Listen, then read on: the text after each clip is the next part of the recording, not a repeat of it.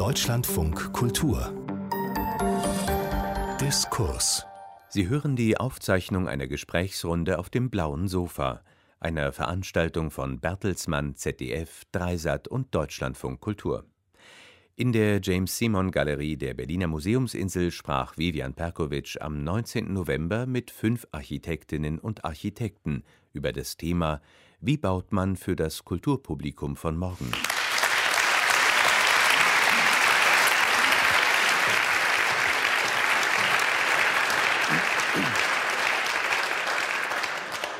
Herzlich willkommen beim blauen Sofa hier in der James Simon Galerie.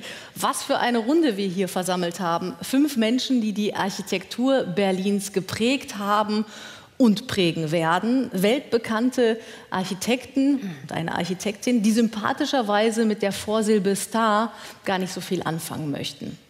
Was bauen sie wie, warum in Deutschlands Hauptstadt? Wir haben uns mal diesen engeren Rahmen gesteckt, um ungefähr in 50, 45 Minuten durchzukommen. Wie sieht das Bauen der Zukunft aus? Darüber sprechen wir heute Abend. Wie nimmt man die Menschen mit, die in diesen Bauten entweder drin wohnen oder drumherum? Wir sprechen darüber heute auf dem blauen Sofa. Das ist ein Gemeinschaftsprojekt von ZDF, Dreisat, Deutschlandfunk Kultur und Bertelsmann und ich begrüße ganz herzlich Regine Leibinger. Sie hat sich in Berlin zusammen mit Frank Barkow von der Peripherie und Industriebauten in die Zentren Berlins entwickelt und hineingebaut. Den Tour Total, aber auch Kindertagesstätten, das Aufbauhaus und im kommenden Jahr werden sie mit dem Estrell Tower das höchste Haus Berlins bauen. Mohsen Mustafavi hat über Barkow Leibinger geschrieben, ihr Ansatz fordere den Status quo heraus. Sein Vertrauen auf die Vorstellungskraft helfe neue und letztlich bessere Zukunftswelten zu konstruieren. Hans-Günther Merz daneben, der macht aus alt nicht nur neu, sondern besser. Er hat in Berlin die alte Nationalgalerie umgestaltet, die Staatsbibliothek und die Staatsoper ins neue Jahrtausend geholt. Seine Entwürfe beleben den Genius Loki und erschaffe auratische Orte der Bildung, Kunst und Kultur, hat der Architekturhistoriker Werner Doth über ihn gesagt und dass er mit seinen regelrechten Forschungen, die seinen Entwürfen vorausgehen, ein Wissenschaftler und Denker sei, wie es sie unter den Architekten wenige gäbe. Jacques Herzog, das wissen wir alle wird in Berlin bauen. Das hat der Haushaltsausschuss des Bundestages seit vergangener Woche auch so entschieden. Der Spatenstich für das neue Museum der Moderne soll schon in zwei Wochen sein. Sie sanieren auch das Tacheles in Berlin Mitte. Und wie weltweit wirksam das Büro Herzog de Meuron ist, das lässt sich vielleicht daran erkennen, dass der Rapper Kanye West über das die Zukunft prägende Büro aus Basel gerappt hat und den lichtleichten Kristallturm, den es für Prada in Tokio gebaut hat. Aber als Herzog Dümmerow den Pritzker-Preis äh, verliehen bekam, da wurden ihre Wurzeln in der europäischen Architekturtradition kombiniert mit zeitgemäßer Technologie und einem außergewöhnlichen Erfindertum gelobt. Franco Stella hat das Humboldt-Forum im Neubau des Berliner Stadtschlosses konzipiert und dessen Handschrift, sagte der Architekturkritiker des Tagesspiegels, verrate jene Italianità, jenes Gespür vor Proportion, Lichtwirkung, durchaus auch Monumentalität und Pathos. Und Sir David Chipperfield, der Mann, der diesen Ort architektonisch zu verantworten hat, die James Simon Galerie, hat aber auch den Wiederaufbau und die Restaurierung des neuen Museums gemacht, aber auch das Haus Bastian und im kommenden Jahr ein neues Hochhaus am Holzmarkt. Über David Chipperfields Architektur hat der britische Künstler Anthony Gormley, dem er auch sein Studio gebaut hat, mal gesagt, Licht, Material, Raum, es sei bare Architektur, eine Bloßheit, die im Dienst des menschlichen Lebens steht. Wir freuen uns total, dass Sie hier sind. Steigen wir ein mit dieser Arbeit, in, die Sie in Berlin gemacht haben. Worum geht es Ihnen in Ihren verschiedenen Projekten im Kern? Frau Leibinger. Also ich bin, glaube ich, schon am längsten hier von allen. Ich bin schon über 30 Jahre in Berlin. Ich habe hier studiert, also ich kenne die Stadt wirklich sehr, sehr genau. Ich habe hier studiert in den 80er Jahren, dann habe ich mich ähm, Anfang der 90er Jahre, 93 genau, mit Frank Barco selbstständig gemacht.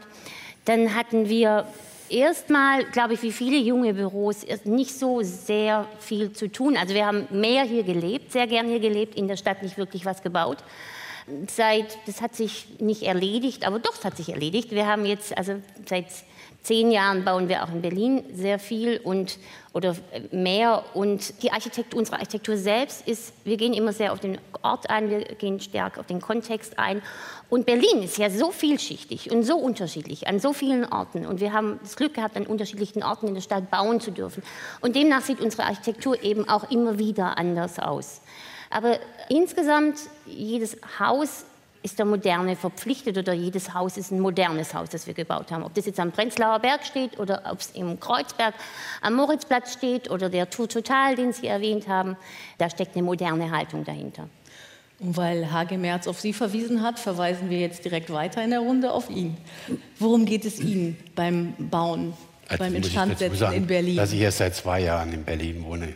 Bei 25 Jahren war ich im Hotel, weil ich Berlin nicht ertragen habe. Aber ähm, das, ähm, wir haben immer nur Orte vorgefunden oder die haben vielleicht auf uns gewartet.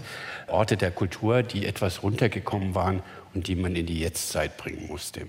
Und haben die versucht, so vorsichtig wie möglich zu überschreiben. Also eher ein Palimpsest. Das heißt, man muss den Charakter des Alten noch spüren, aber das Neue muss auch erkennbar sein. Mhm.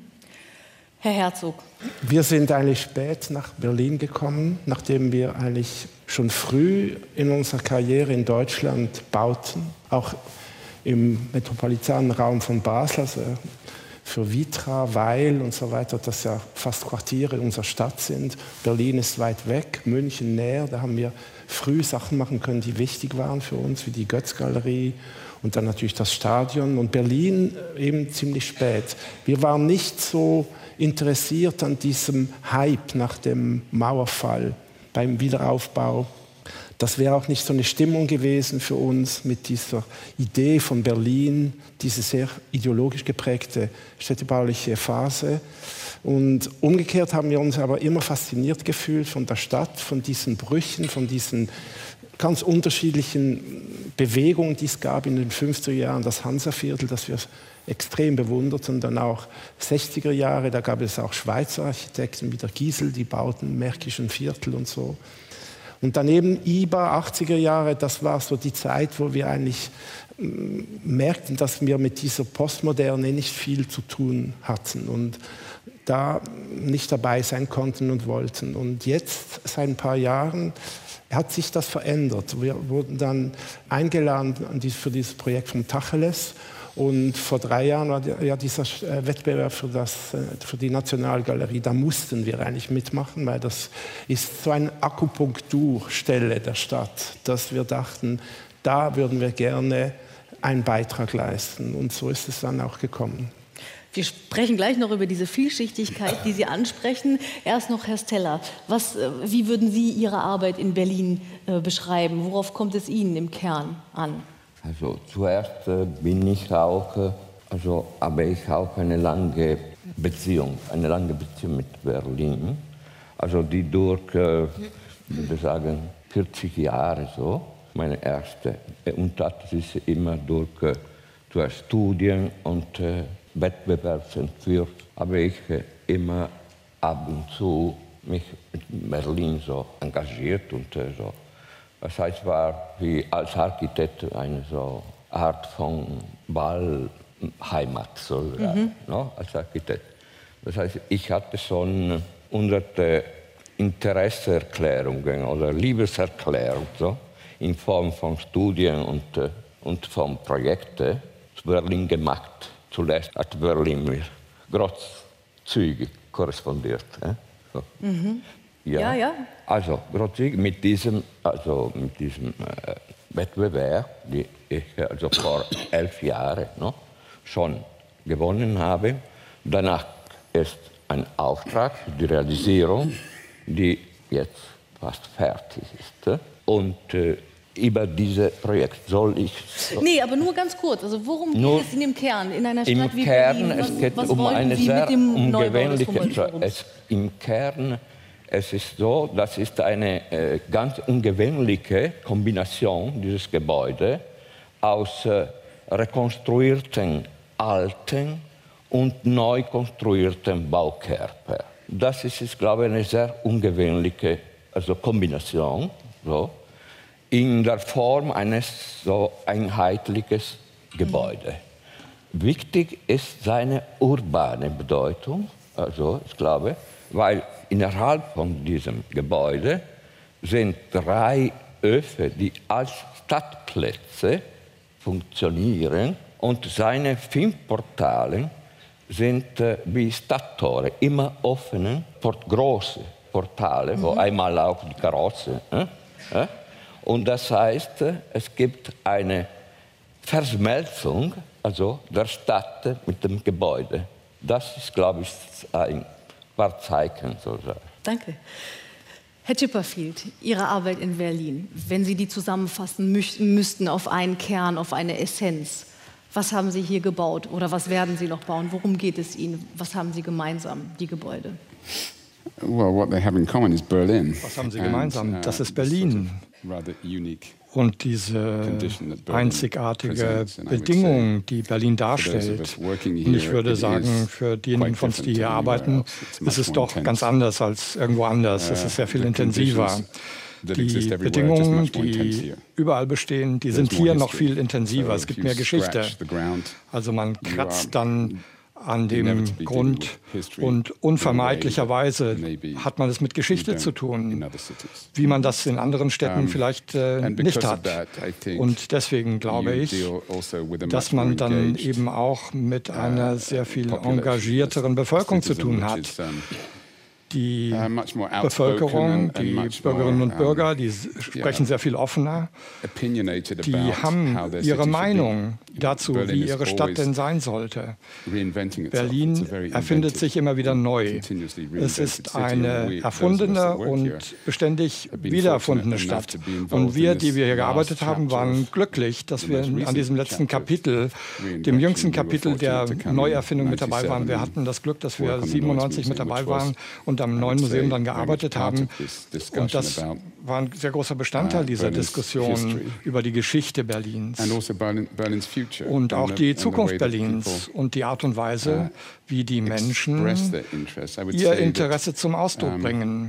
Ich würde sagen, es hat so eine arbeitende also Qualität. Sie sagen, diese verschiedenen Arten von Geschichtlichkeit und auch die verschiedenen Ansprüche der Menschen, diese oder jene Geschichtlichkeit herauszustellen, das ist in Berlin anders als anderswo. Finden Sie auch, dass das eine der Herausforderungen ist? Und wenn, es, wenn diese Stadt zu viel Geschichte hat, wie David Chipperfield sagt, äh, für welche Geschichte entscheidet man sich dann? Das ist einfach Berlin. Also Berlin hat einfach unglaublich viel Geschichte und das ist das und das ist das, aber das ist ja auch das Tolle an dieser Stadt. Aber es gibt so viele wie so viele unterschiedliche Schichten. Es gibt so viel. Die Stadt erfindet sich ständig neu. Aber ich glaube, das ist gerade, das, das, das ist wirklich das Wunderbare an dieser Stadt und das macht eben auch die neue Architektur, mit der wir dann reagieren, das macht eben diese neue Architektur auch möglich. Also wir würden, wäre Berlin, also es ist einfach, Berlin ist einfach keine Postkartenstadt und das ist ein, das finde ich aber wunderbar, weil sich eben dadurch ganz wunderbare neue Dinge ergeben. Zum Beispiel wie sowas. Das, ähm, das, das ist ein fantastischer Raum, das neue Museum ist ein fantastisches Gebäude. Gut, bei allem ähm, Wunsch fürs Neue bin ich jetzt auch sehr froh, dass ich in einem Chip Chipperfield sitze und nicht in einem Gary. Aber, ähm, es ist, ne, ich, aber ich finde, das ist die Herausforderung an Berlin. Und das wird sich auch nie ändern. Und es war immer so, und es ist auch meine große Hoffnung, dass es immer so bleiben wird und dass diese Stadt nie komplett wird. Wenn man hier rüberfährt, ich bin vorher rübergekommen vom Westen und dann schießt da eine S-Bahn durch, dann sieht man da eine Brandwand, dann, dann kommt, da kommen so unterschiedliche Architekturen aufeinander, so unterschiedliche Geschichten. Und ich finde, das ist, das ist das, was natürlich Berlin ausmacht und bis heute äh, das Berlin zu einer faszinierenden Stadt macht, auch für Architekten. Es gibt natürlich auch viele Vorgaben. Es gibt äh, einen äh, Plan der Stadt, des Senats, wie bestimmte Epochen der Stadtgeschichte auch sichtbar behalten werden. Diese Vorgaben und auch diese sehr aktive Zivilgesellschaft, die sich einmischen will, äh, sehen Sie das als willkommene Vorlage, Eingabe oder schränkt es Ihre kreative Freiheit ein? Herr Herzog. Ich fühle mich nicht eingeschränkt, kann ich nicht sagen.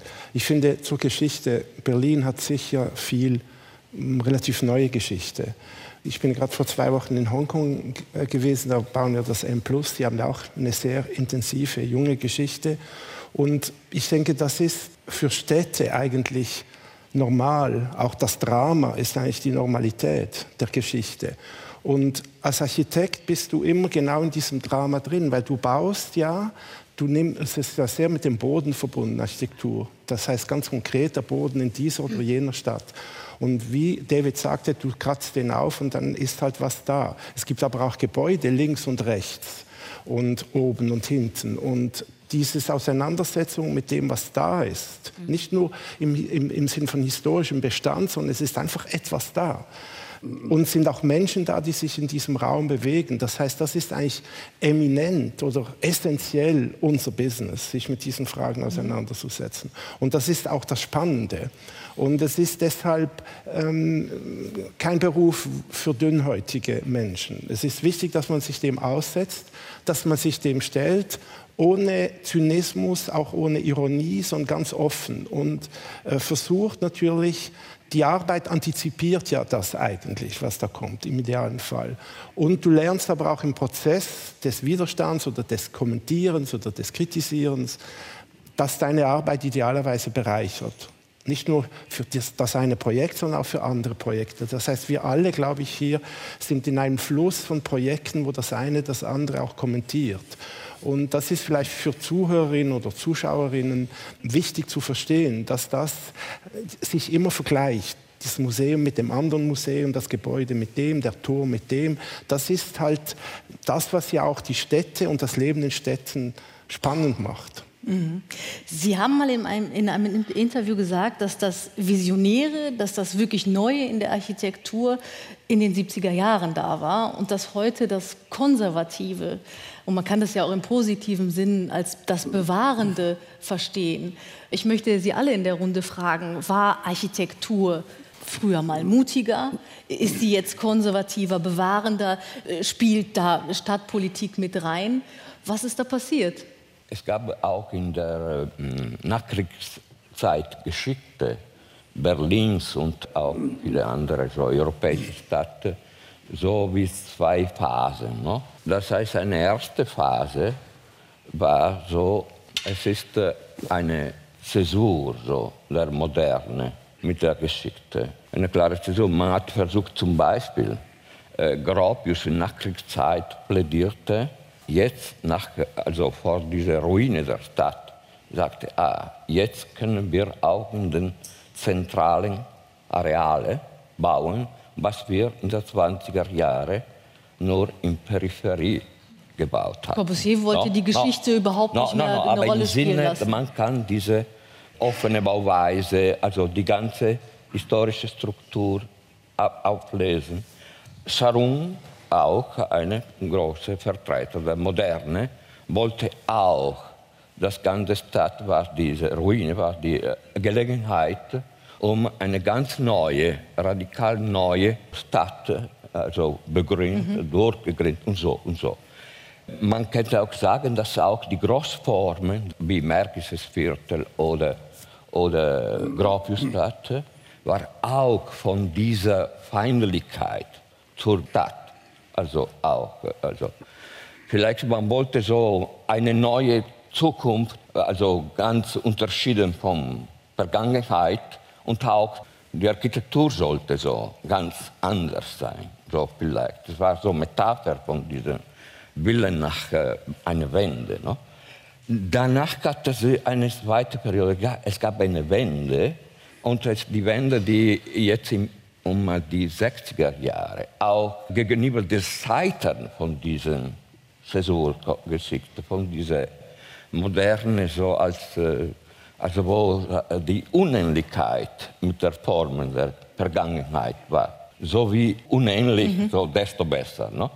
Am Ende, also ab den 70er Jahren und ganz besonders hier in Berlin, äh, sind eine ganz neue, eine freundliche Beziehung mit der Geschichte, mit der Stadt äh, und mit der europäischen Stadt. Es gab so die sogenannte, die alle die Leitbilder waren, kritische Rekonstruktion der äh, Stadtgrundriss waren, also die Leitbilder waren alle die, so ähnliche. No? Äh, die Stadt der Straßen und Plätze, die, weil die Moderne hat nur viele Häuser gebaut, aber wenig Stadt gebaut. Aber wo sind wir also, heute? Also, hm? Hm? Wo sind wir heute, Herr Merz, in, in Berlin? Auf diesem, also zwischen dem Visionären, was mal war, äh, in das jetzt dieses Konservative reinspielt? Ja, Berlin ist jetzt nur wirklich keine Stadt mit sehr viel und sehr langer Geschichte. Sie ist zwar über 800 Jahre alt, aber trotzdem, das, was Jacques Herzog sagt, das, was Berlin eigentlich ausmacht, was geschichtsträchtig ist, ist eher jung. Also das ist früher, also ich würde jetzt einfach mal sagen, die beiden Weltkriege und von 71 an, nachdem es Hauptstadt wurde. Davor war es einfach eine Ansammlung von Dörfern. Und dieses hat natürlich dazu geführt, dass es also jeder Ort hier, wir haben uns vorher auch schon mal darüber unterhalten, ist natürlich vor allen Dingen natürlich durch die Zeit der Nazis kontaminiert. Also egal, wo Sie hinkommen, Sie finden etwas und Sie fahren am Landwehrkanal vorbei. Sie wissen, dass der Rosa Luxemburg erschossen wurde. Also es sind nicht immer nur die Gebäude, es sind die Orte, mhm. Äh, die, die diese Stadt aufladen und die es natürlich auch spannend machen, damit umzugehen.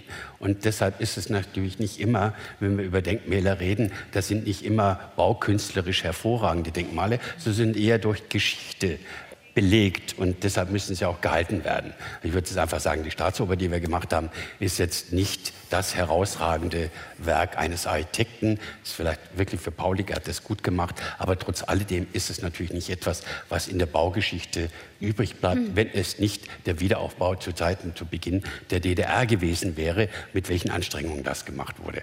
Es ist nichts anderes als ein Versatzstück von Potsdam. Aber äh, das macht natürlich das alles spannend und natürlich diese Zerstörung im Zweiten Weltkrieg. In der Zwischenzeit, wie wir angefangen haben, war noch an jeder Ecke war eine Brache und Ruinen, das ist alles nicht mehr da. Das hat man jetzt einfach alles in den letzten 20 Jahren glatt gebügelt und so ähnlich wie äh, Ende der Gründerzeit. Alles so im selben Stil einmal durch und das hat man jetzt wieder gemacht. Das ist alles sehr ähnlich. Und dann freut man sich natürlich immer, wenn es mal einen Ausreißer gibt und die Architektur dann mal wieder etwas anders sich darstellen kann. Es ist Geschichte, aber auch Gewohnheit. Die Menschen gewöhnen sich an Dinge, die sie zunächst kritisierten. Das ist die, und die ganze Geschichte, die du jetzt erzählst, ist voll von diesen Beispielen. Mhm. Bis hin zum Kulturforum, wo Gebäude isoliert dastanden, auch kritisch begutachtet wurden, die sind da, das ist etwas Faktisches. Und das spielt bei Stadt eine große Rolle.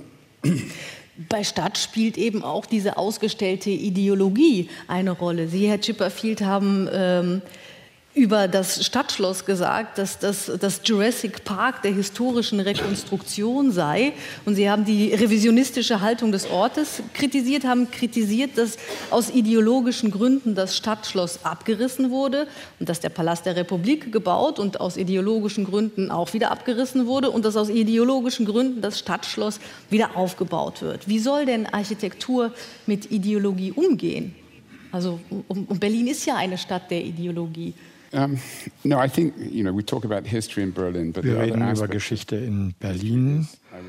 Aber wenn man mich fragt, was denn Geschichte ist, dann würde ich sagen, es ist die Stimme der Bürgerinnen und Bürger. Meiner Meinung nach ist das sehr viel resonanter in Berlin als in anderen Städten. Das ist irgendwie ein bisschen seltsam mit den Berlinern. Die machen sich Sorgen, dass sie ihre Stadt verlieren. Und ich finde das sehr faszinierend. Denn als Architekten, ja, und die vorherige Frage, da ging es ja um die 1970er Jahre und eine idealistischere Zeit. Und man kann die, nicht erwarten, dass die Architektur idealistischer ist als die Gesellschaft. Und von daher ist die Frage, war die Gesellschaft dann eben auch idealistischer in den 70er Jahren? Wir als Architekten, wir sind irgendwie eingepackt wie in einem Sandwich zwischen den Mächten und Autoritäten, die uns beauftragen und, und denen, die uns dienen oder denen wir dienen. Und wir versuchen eine Beziehung zwischen den beiden herzustellen. Man muss schon sagen, in den letzten Jahren war es so, dass die Rolle des privaten Sektors und des Investitionsmarkts dann stärker und mächtiger geworden ist. Im Vergleich zu den 1970er Jahren, wo der Staat sehr viel stärker verantwortlich dafür war, dass man die Architektur und Planung dann verwendet, um die Gesellschaft auch zu planen.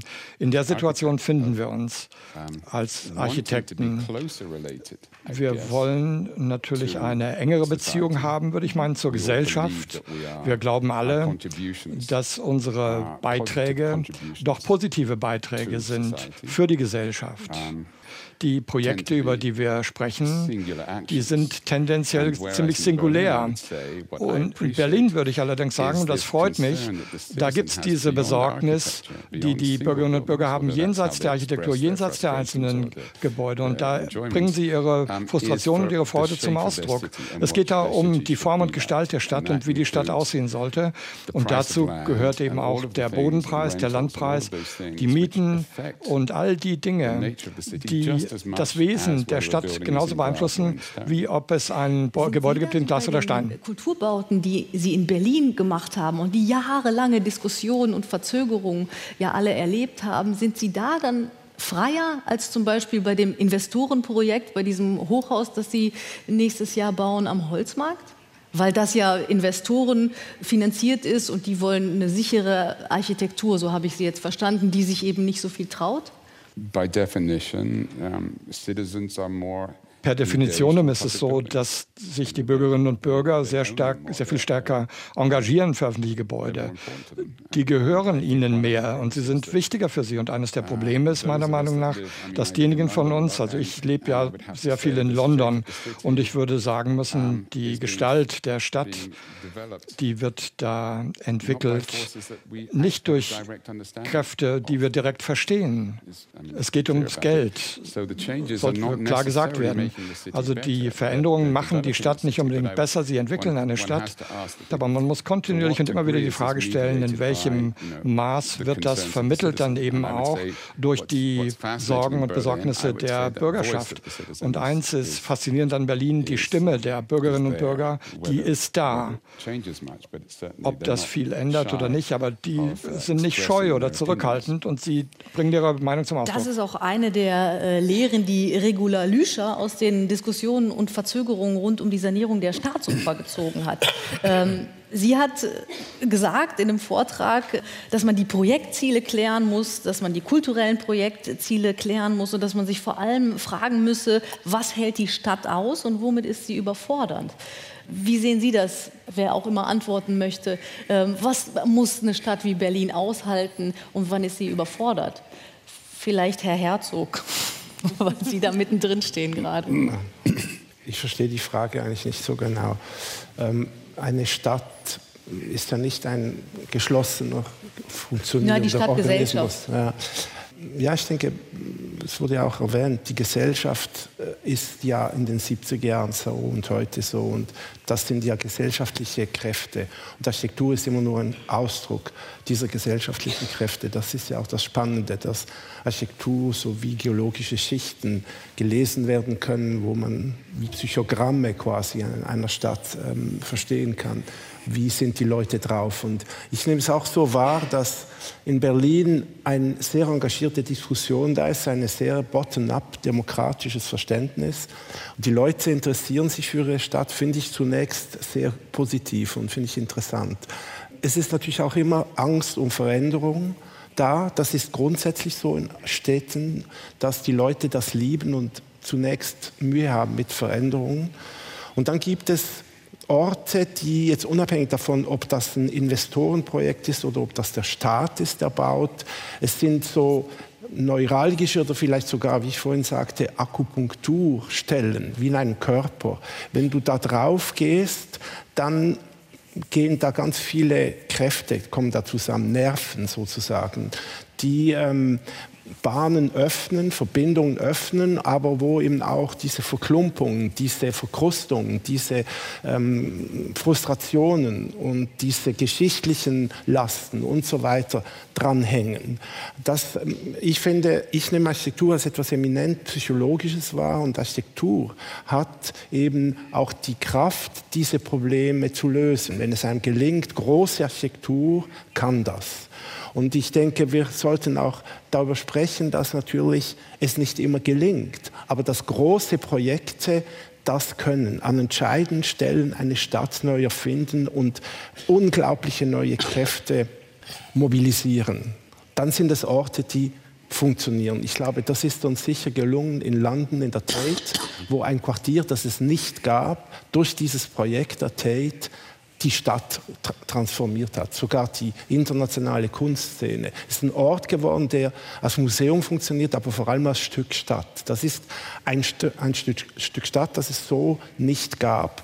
Und im Idealfall gelingt es mit öffentlichen Projekten, sei es da am äh, Museumsinsel, sei es der, im Kulturforum, sei es an ein, einer anderen Stelle. Aber es gibt nicht so viele solche Orte in einer Stadt. Wenn du irgendwo ein Hochhaus hinstellst von einem Investoren, ist das ein anderes Stück Stadt. Auch das muss funktionieren, auch das muss gut sein. Aber die Stadt ist eben unterschiedlich. Sie hat wie eine psychologische Topografie. Und welche Probleme lösen Sie am Kulturforum mit äh, Ihrem Entwurf des neuen Museums? Und welche Kraft äh, wünschen Sie sich, die dann da entsteht an diesem Akupunkturpunkt? Also da ist ja jetzt eine Brache. Und es hat aber ein paar sehr wichtige und interessante Gebäude in der Nähe.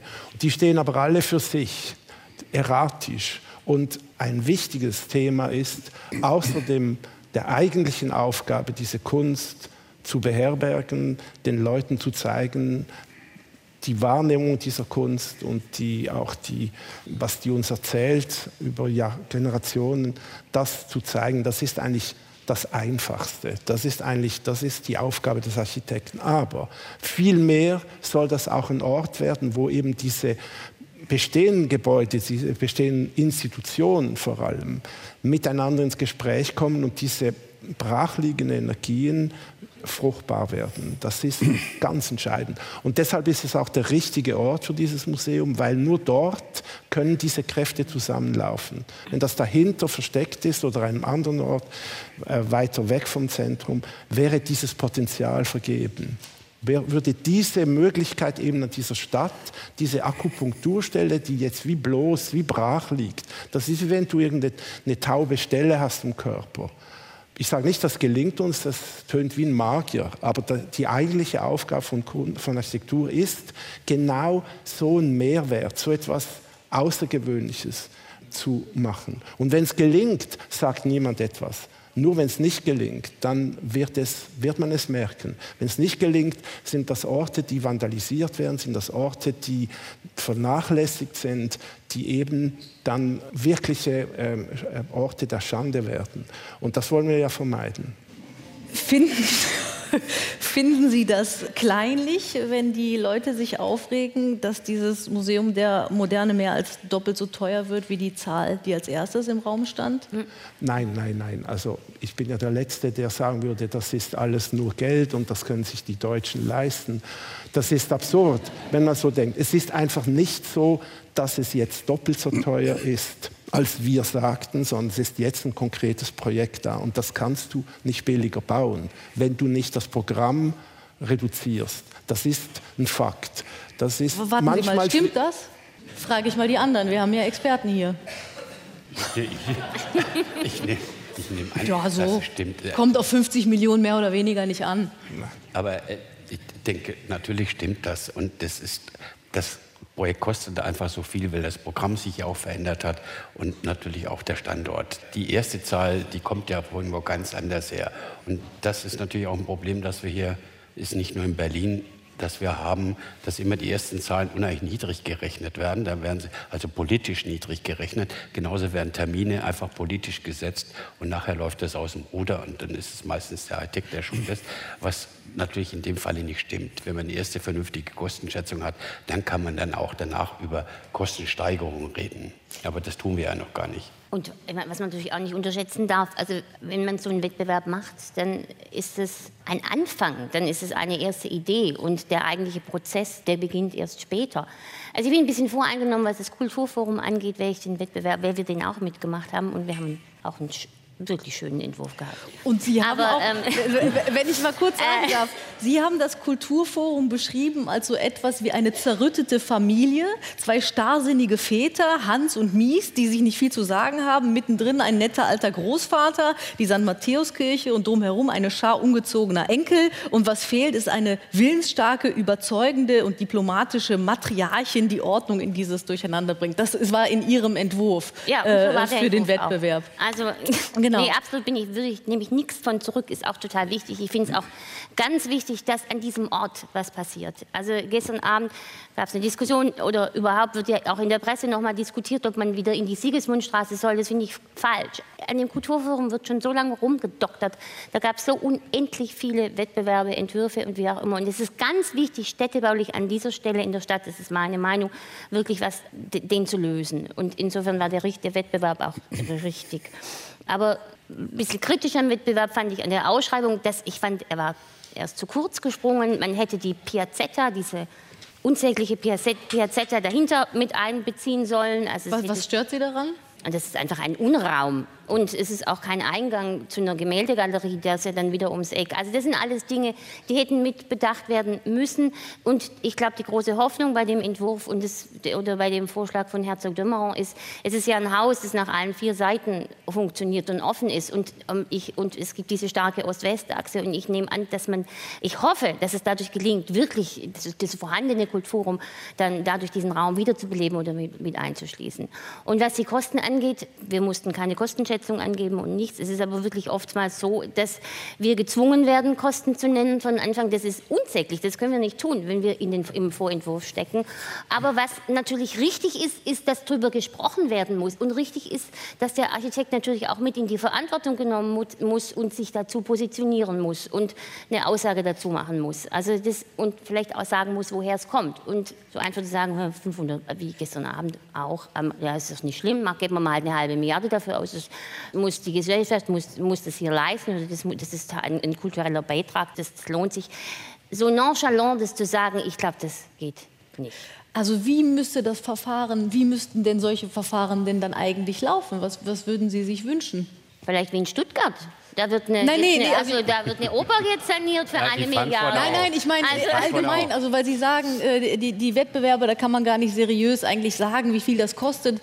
Und, und Sie sagen, da gibt es politische Termine und auch politische Zahlen, wo man erstmal was sagt, das fällt keinem auf und ist nicht so schlimm, da ist die Empörung nicht so groß und dann kann das vielleicht hinterher irgendwie durchgeschoben werden. Also was sagen denn Sie als Betroffene? Es braucht ein Projekt und wenn du ein Projekt hast, das, wo die Pläne vorliegen, kannst du seriös Kosten angeben. Vorher geht das nicht. Ja. Und wir haben jetzt das Projekt und haben jetzt zum ersten Mal die Kosten präsentiert. Wir haben nie andere Kosten präsentiert. Es ist nicht so, dass wir so teuer waren und jetzt sind wir so teuer, sondern das ist der Preis. We were 50 million under on the Neues Museum. Wir waren 50 so Millionen drunter mit dem Neues Museum das auch mal zu sagen. Vielleicht sind wir noch mehr it must, be, it must be sitting there somewhere. Ja, irgendwo But muss es da ja sitzen. There's a more serious, there's two Aber points I'd like to make. Ich würde gerne zwei Punkte ansprechen. Der eine ist, ich glaube, bei öffentlichen Projekten ist es schon so. Also wir hatten beim neuen Museum da das Glück. Es wurde verstanden, es gab ein Verständnis, dass man das Projekt gleich bewerten konnte. Es gab ein professionelles Verständnis davon, wie man eben zu den Kosten kommt. Immer stärker ist es so, dass öffentliche Projekte sich nur dadurch definieren, wie viel denn jemand bereit ist zu sagen, dass es kosten soll. Es ist eine politische Zahl, keine professionelle Zahl. Und eine, diese politischen Zahlen, die kommen sehr früh auf den Tisch und die werden gemessen eben nicht nur nicht durch eine professionelle Messung, sondern durch politische Sensibilität, welche Zahl denn kommen dürfte. Und das ist wirklich gefährlich, wenn sowas passiert. Denn nachher versucht dann jeder, das Projekt in den Preis reinzubringen. Man könnte nun argumentieren, das Leben ist eben so, wenn man ein Auto kauft, dann ja, wird auch erwartet, dass man einen Preis nennt. Aber Gebäude sind Prototypen, bei, bei denen funktioniert das nicht so. Aber es gibt noch was anderes, das ist fast noch wichtiger.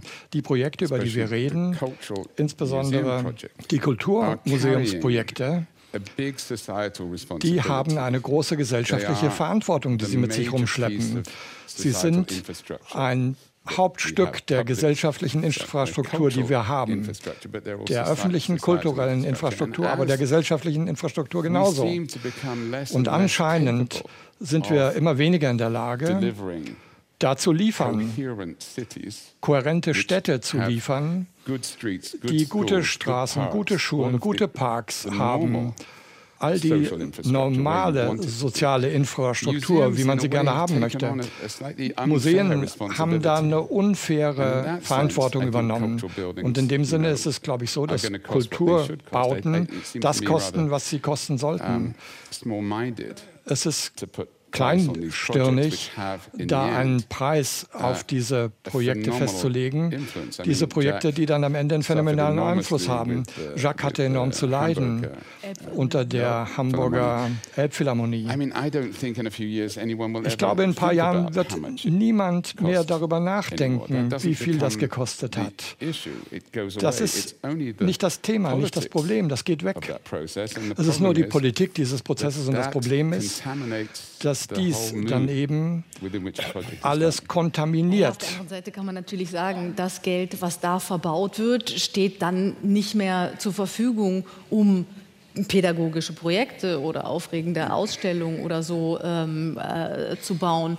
Also das kann man natürlich einwenden. Auf der anderen Seite, wo wir von der Elbphilharmonie reden, kann man vielleicht im Rückblick sagen, es gilt da das Gleiche wie für die Buchbranche. Es gibt überhaupt keine schlechte Publicity.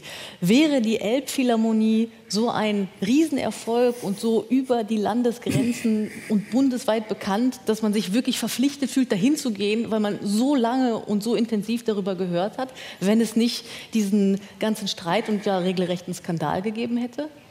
Ja, wir wollen natürlich nicht ähm, populäre Bauten, weil sie derart finanzielle Probleme hatten. Aber es gibt vielleicht schon so ein Phänomen in unserer, in unserer Zeit. Das ist bei Kunst auch so. Die mhm. Leute gehen die Mona Lisa anschauen, weil alle wissen, die ist eigentlich unbezahlbar. Das ist wie wenn du den äh, Ronaldo in eine Vitrine stecken würdest. Die Leute gehen nur dahin. Und das ist auch nicht fair irgendwie, weil es gibt, ähm, und da bin ich äh, mit David völlig einverstanden, Museen haben eine unglaublich wichtige Funktion in unserer Gesellschaft und es ist wichtig, dass man Kunst und Architektur, dass man das ganz sorgfältig und auch kritisch anschaut. Und ich glaube, es darf seinen Preis haben. Aber es ist schwierig mit diesen Zahlen, das gebe ich zu. Und es ist wirklich sogar für jeden Architekten schwierig, professionell richtig darüber zu sprechen. Es gibt, und Kritiker haben da ein Riesenproblem, weil immer falsche Zahlen im Raum stehen. Was heißt, dieses Museum wurde für 50 Millionen gebaut, jetzt kostet euer Museum 200 Millionen, das war nur so teuer. Es ist schwierig, das zu vergleichen. Und ich glaube, es, wird, es ist notwendig, bald eine Grundlage zu schaffen, vielleicht eine internationale, vergleichbare Plattform, wo diese Zahlen auch zugänglich sind, wo auch mhm. klar wird, was ist der Boden, was ist Spezie das Spezielle am Boden, was sind diese Kosten wirklich auseinander zu dividieren, das mal ganz vernünftig und objektiv, ohne ideologische Scheuklappen, das angeschaut werden kann. Das wäre, glaube ich, auch für die Architekten, nicht nur für die Kritiker, nicht nur für das Publikum, nicht nur für die Nutzer, die Bürgerinnen und Bürger, wäre das sehr wichtig. Dann kann man immer noch sagen, wir wollen uns das leisten oder wir wollen das uns nicht leisten oder wir können es uns nicht leisten. Nicht jede Zeit kann sich Museen leisten. Nicht jede Zeit kann so viel in Bildung, in Erziehung und so weiter investieren.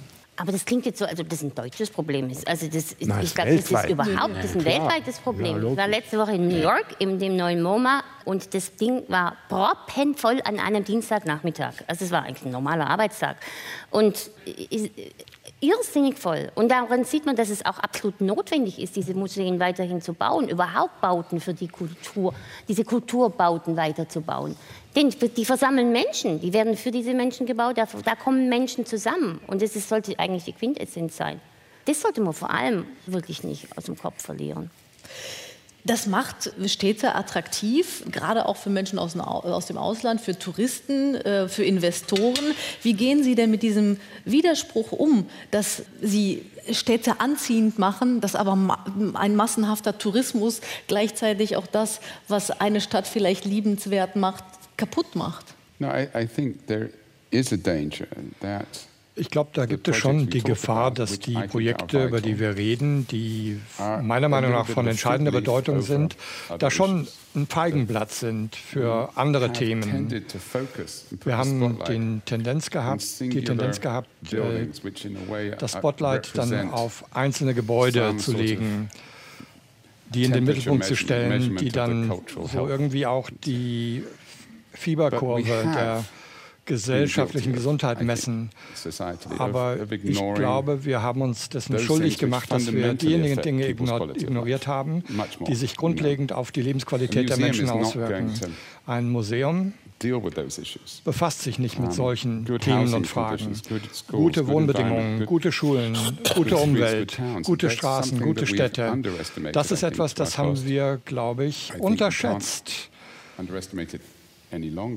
Das war unsere Schuld. Wir dürfen es, glaube ich, nicht mehr unterschätzen. Und wie Jacques schon gesagt hat, ist eines der Probleme, dass die Architekten nützlich sind, wenn wir Mehrwert erzeugen bei Kulturprojekten.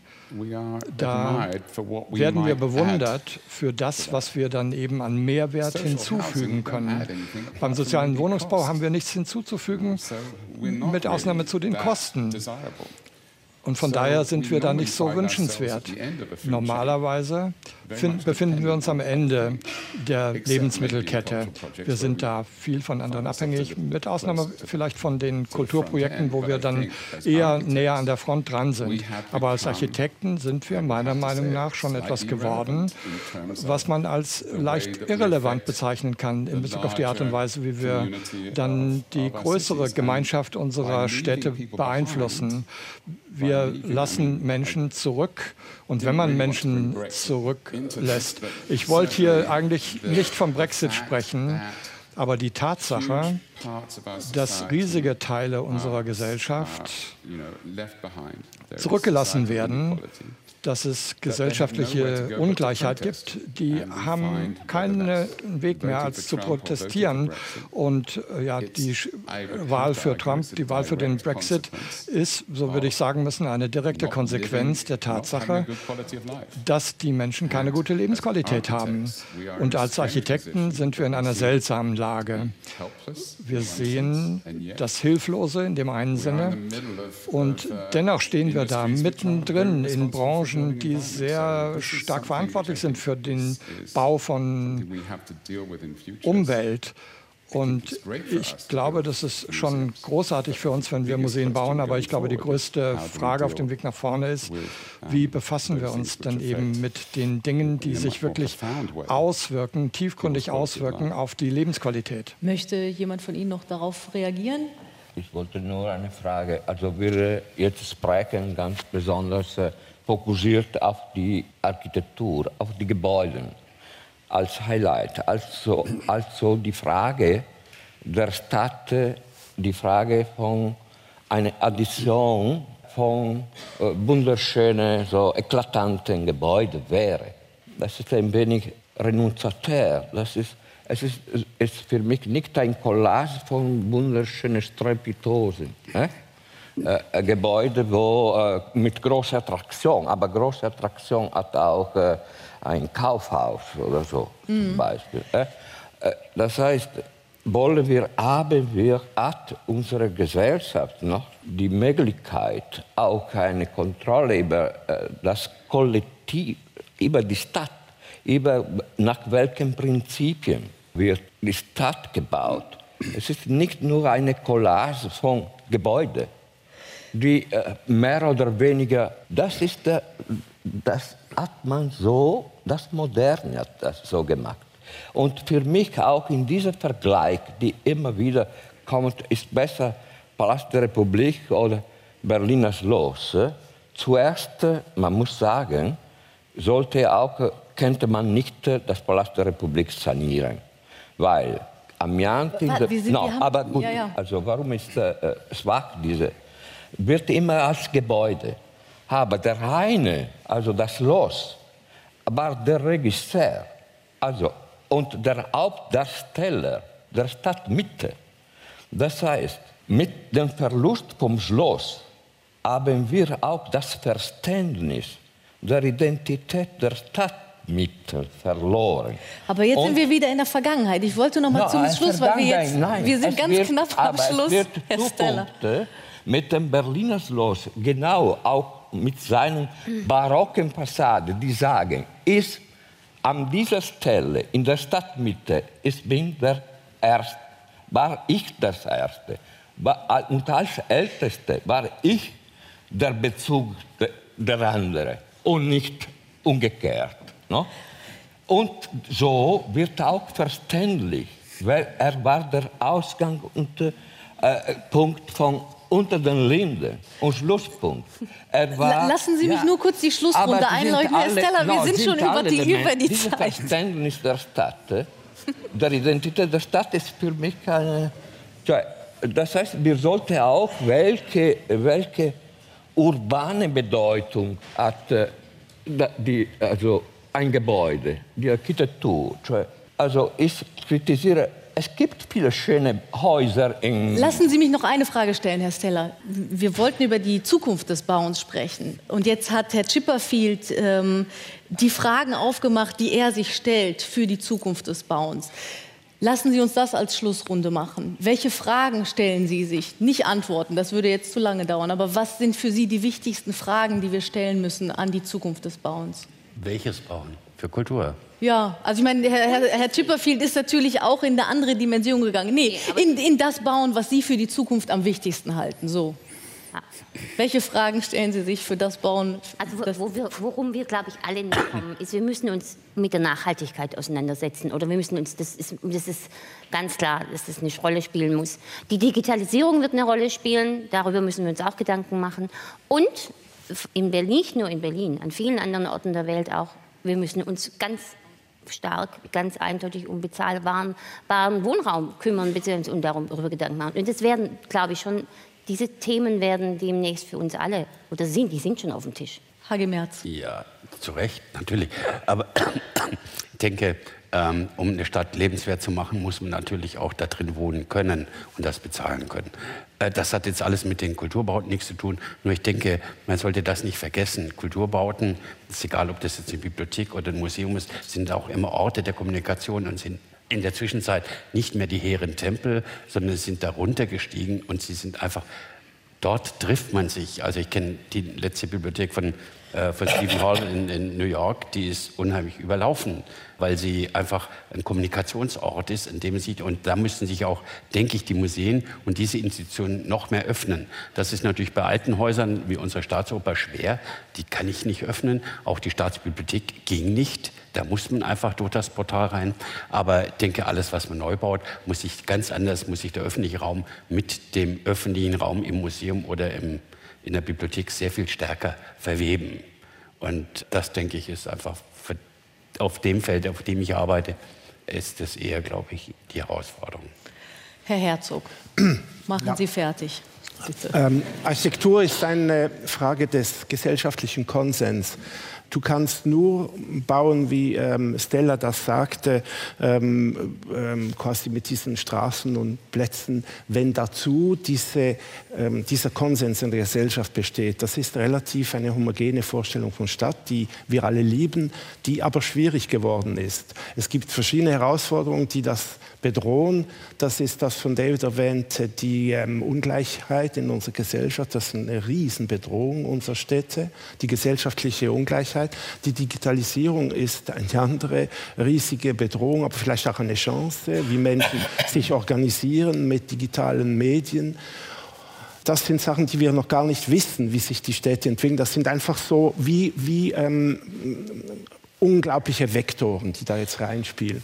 Und etwas, was wir noch gar nicht wissen, wir, wir gehen immer noch davon aus, dass wir so sapiensmäßig unterwegs sind mit all unseren Sinnen, mit unseren Eigenschaften, etwas zu berühren, zu hören. Das lieben wir ja an Architektur. Das ist ja das, was Architektur auch so auszeichnet. Im idealen Fall, dass es etwas für den Menschen ist, etwas ganz Konkretes. Und wenn wir uns davon entfernen, wenn wir andere Eigenschaften annehmen und gewinnen, dank diesen digitalen Möglichkeiten, dann wird sich Architektur noch einmal so verändern, wie wir uns das gar nicht vorstellen können. Deshalb würde ich nicht ähm, eine Antwort geben wollen oder können, aber ich denke, es ist einfach unglaublich interessant, aber auch irgendwie ja, sehr herausfordernd, diese verschiedenen Kräfte, die jetzt immer stärker spürbar werden, auf Architektur weiter zu beobachten. Ich danke Ihnen sehr. Vielen Dank, Regine Leibinger, HG Merz, Jacques Herzog, Franco Stella, David Chipperfield. Danke Ihnen, dass Sie da waren. Diese Sendung, falls es zu schnell ging, können Sie in der Mediathek noch einmal nachgucken. Schönen Abend. Aus der James Simon Galerie der Berliner Museumsinsel hörten Sie Das blaue Sofa. Es moderierte Vivian Perkovic.